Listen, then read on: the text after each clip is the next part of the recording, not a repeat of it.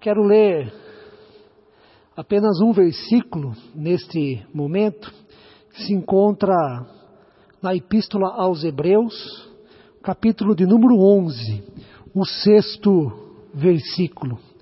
Nos diz assim a palavra do Senhor: De fato, sem fé é impossível agradar a Deus. Porquanto é necessário que aquele que se aproxima de Deus creia que Ele existe e que se torna galardoador dos que o buscam. Amém. De fato, sem fé é impossível agradar a Deus, porquanto é necessário que aquele que se aproxima de Deus creia que Ele existe e que se torna galardoador dos que o buscam. Lança o teu pão sobre as águas, o novo ano à luz da fé. Este é o tema da série de mensagens deste mês de janeiro. E como vemos, é um tema que aponta para a importância da fé em Deus na vida de todos nós. E um dos capítulos centrais da Bíblia que trata do tema da fé é Hebreus 11. Sem dúvida, este capítulo está entre os mais destacados das Sagradas Escrituras. Eu costumo me referir a ele como um pequeno, porém grande tratado da fé em Deus. Pequeno no que diz respeito à quantidade de texto, são apenas 40 versículos que compõem este capítulo, mas grande por causa da riqueza que contém ao apresentar a fé em Deus na vida de homens e mulheres que, com o tempo, passaram a ser reconhecidos, chamados como verdadeiros heróis e heroínas da fé.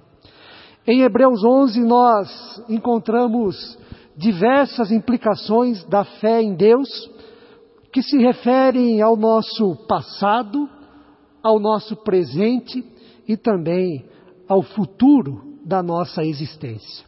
No passado, porque temos uma breve síntese de como foi a vida de vários homens e mulheres que deram bom testemunho da fé em Deus. Homens e mulheres que não foram perfeitos, homens e mulheres pecadores como todos nós, porém notáveis. Notáveis por serem fiéis, notáveis por obedecerem a Deus em momentos difíceis da vida e da história, notáveis pela obra que realizaram a partir daquilo que Deus colocou na vida e no coração de cada um deles. Por exemplo, em Hebreus 11, nós lemos sobre os patriarcas, Abraão, Isaac Jacó. Em Hebreus 11, lemos sobre o bom testemunho da fé dado por Moisés, Davi, Raabe, Gideão, Sara, Baruque, Sansão, Samuel e tantos outros anônimos que marcaram a história do povo de Deus. Homens e mulheres dos quais o mundo não foi digno, conforme o versículo 38 deste capítulo. Em Hebreus 11 nós aprendemos sobre as implicações da fé não só do passado, mas também para o nosso presente, para o hoje, para o agora, como já dito. Porque todos nós não só podemos, mas devemos aprender com todos estes homens e mulheres presentes neste capítulo marcante das Escrituras. Implicações também para o futuro, porque as promessas de Deus, feitas no passado, permanecem no presente, permanecem hoje, mas se cumprirão em sua plenitude no tempo que virá.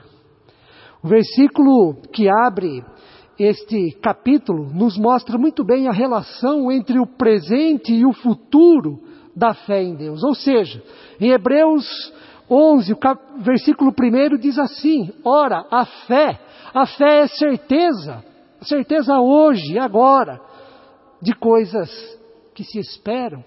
A fé é convicção, convicção hoje, agora, no presente. Convicção de fatos que não se veem.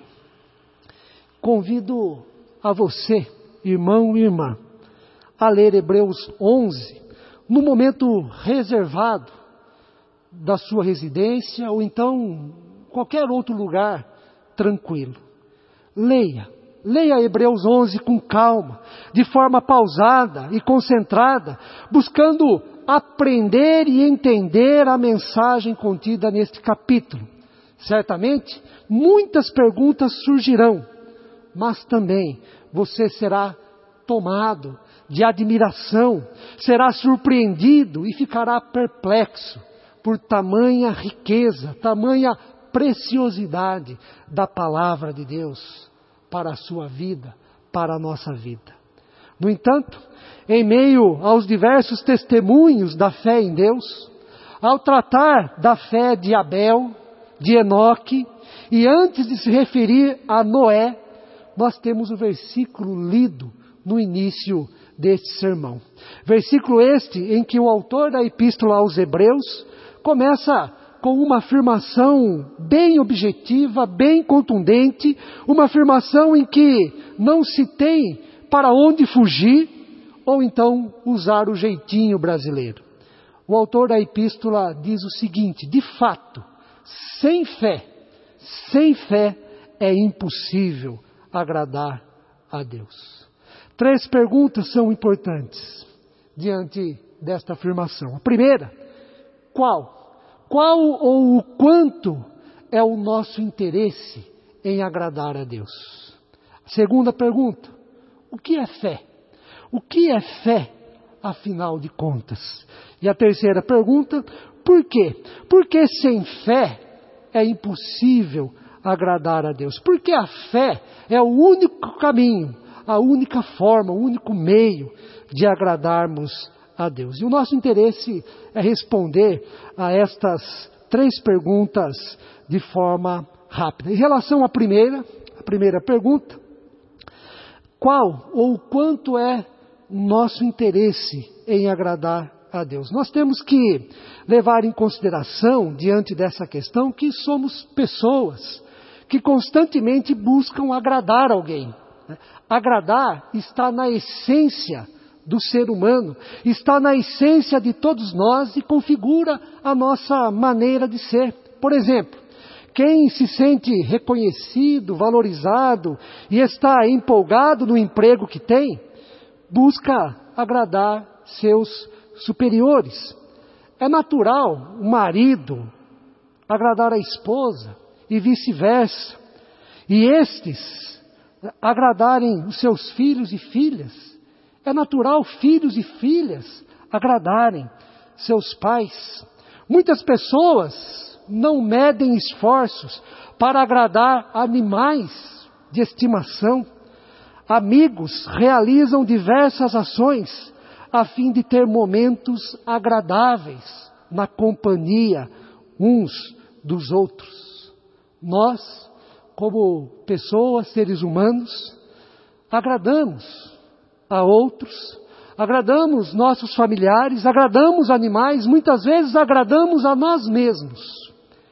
Então fica a pergunta: qual ou quanto é o nosso interesse em agradar a Deus? A segunda pergunta feita: o que é fé?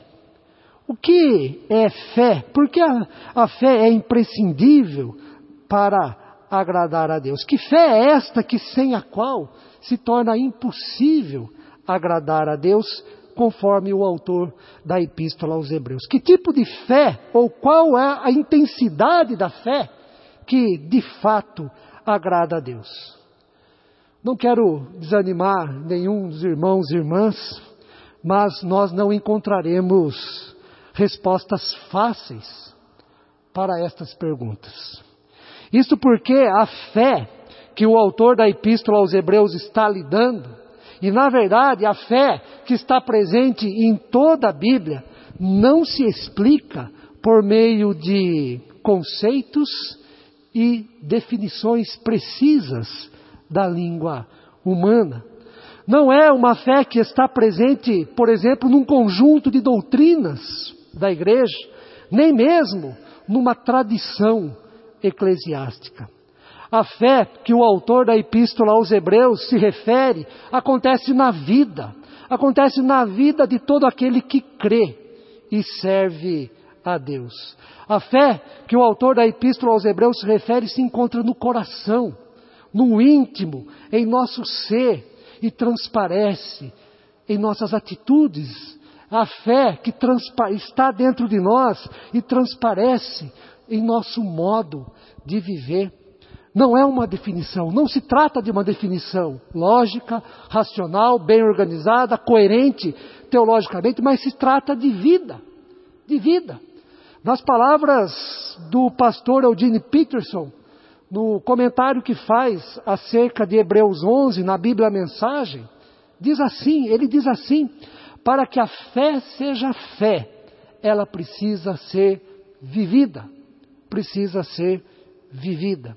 É por isso que o versículo 2 de Hebreus 11 nos dirá: pela fé, os antigos obtiveram bom testemunho. Pela fé, os antigos obtiveram bom testemunho. É o bom testemunho que revela e demonstra a fé que temos em Deus e a fé que agrada a Deus. No entanto, para não ficarmos no escuro, sem saber que direção tomar, nós temos algumas indicações sobre o que é a fé que agrada a Deus ao analisarmos a vida, o bom testemunho dado por estes homens e mulheres citados em Hebreus 11. Nós aprendemos com eles em primeiro lugar, que fé, fé é confiança. Fé é confiar em Deus acima de tudo. É confiar em Deus em vez de confiarmos em nós mesmos, em nossas capacidades ou nos nossos esforços. Fé é confiar em Deus em vez de confiar em outras pessoas e até mesmo em determinados objetos em que atribuímos a eles algum poder para a nossa vida ou para a nossa fé. Fé é confiança, é confiar em Deus em todo o tempo, principalmente nas adversidades, principalmente nas provações. Isto nós aprendemos com homens e mulheres citados em Hebreus 11. Em segundo lugar, além de confiança, no bom testemunho dado por estes heróis e heroínas da fé, é o seguinte: fé é fidelidade. Fé é confiança, mas fé também é fidelidade. Fidelidade à vontade de Deus é ser fiel àquilo que Deus já nos mostrou ser e o seu querer por meio do seu Filho Cristo Jesus. É fidelidade em meio aos, aos aparentes absurdos da nossa vida. Absurdos, por exemplo, revelado por Deus a um Noé, que na construção de um grande barco, diante do dilúvio que estava por vir. O absurdo de um Abraão que, com a vida estabilizada, com a vida organizada, com a vida confortável, Deus aparece e fala: Abraão, vai para uma outra terra, vai para um outro lugar, deixa os seus familiares, deixa a sua segurança e vai para um lugar que eu te mostrarei, porque de ti farei uma grande nação. Fidelidade em meio aos absurdos daquilo que Deus pede a nós. Além de confiança e fidelidade, fé é entrega, é decisão, é submeter tudo aquilo que somos e temos a Deus. Fé é direcionar a nossa vida em conformidade com a revelação que recebemos de Deus. Conforme o primeiro versículo já citado por nós nesse sermão, fé é certeza. Fé é certeza que vem do alto, que vem de Deus para a nossa vida, certeza de coisas que se esperam. Fé é convicção, convicção de fatos que não se veem. Esta é a direção, o sentido da fé que agrada a Deus. Esta é a fé que encontramos na vida dos homens e mulheres citados em Hebreus 11. Além de tudo isso, o versículo que lemos em Hebreus 11, 6 apresenta duas exigências desta fé que agrada a Deus. A primeira, ele diz, de fato, sem fé é impossível agradar a Deus, porquanto é necessário que aquele que se aproxima de Deus creia, creia que Ele existe. Nós vivemos num país em que a maioria das pessoas afirma acreditar em Deus. E isto é bom. Pior seria se fosse o contrário. As pesquisas comprovam que a porcentagem das pessoas que acreditam em Deus em nosso país é alta. E muitas dessas pessoas que acreditam em Deus, acreditam também que Ele pode, de, de alguma maneira, interferir na vida delas, que Deus pode, de alguma maneira, fazer o bem a elas, e por isso, quando precisam, recorrem a Deus. E para muitas das pessoas que vivem em nosso país, Deus, até mesmo, é brasileiro. No entanto, à luz de Hebreus 11, há uma diferença muito grande entre acreditar que Deus existe e crer em Deus. Acreditar é mais fácil, crer é mais difícil. Pois crer é algo muito mais profundo, crer é algo muito mais sério do que acreditar. Acreditar é um dado superficial do intelecto e que envolve até mesmo sentimentos, as intenções que as pessoas têm. Mas crer é algo que envolve a vida como um todo. Envolve a nossa vontade, a vontade de ser, a vontade de existir. É aquilo que torna o nosso coração, que toma o nosso coração e se torna a bússola, a direção, o referencial do nosso viver. É por isso que o apóstolo Paulo, citando o profeta Abacuque, fez a seguinte afirmação: O justo, o justo viverá pela, pela fé. Crer é sinônimo de fé. Crer é confiar, é ser fiel, crer é se entregar, crer é decisão constante em favor de Deus, é ter o nosso passado, o nosso presente e o nosso futuro nas mãos de Deus. Crer é viver para glorificar a Deus. Sendo assim, acreditar não, mas crer exige relacionamento. Crer é comunhão. Crer é vida diária com aquele que existe e está acima de nós e é o nosso Criador e o nosso Redentor. Crer é busca, busca constante. Crer é o sentimento e a certeza de que só encontraremos o sentido da vida e a paz que tanto ansiamos em Deus. Em Hebreus 11, no sexto versículo, versículo que lemos, esta é a primeira exigência da fé. Crer. Porquanto é necessário que aquele que se aproxima de Deus creia. Não basta só acreditar. É preciso crer que Deus existe.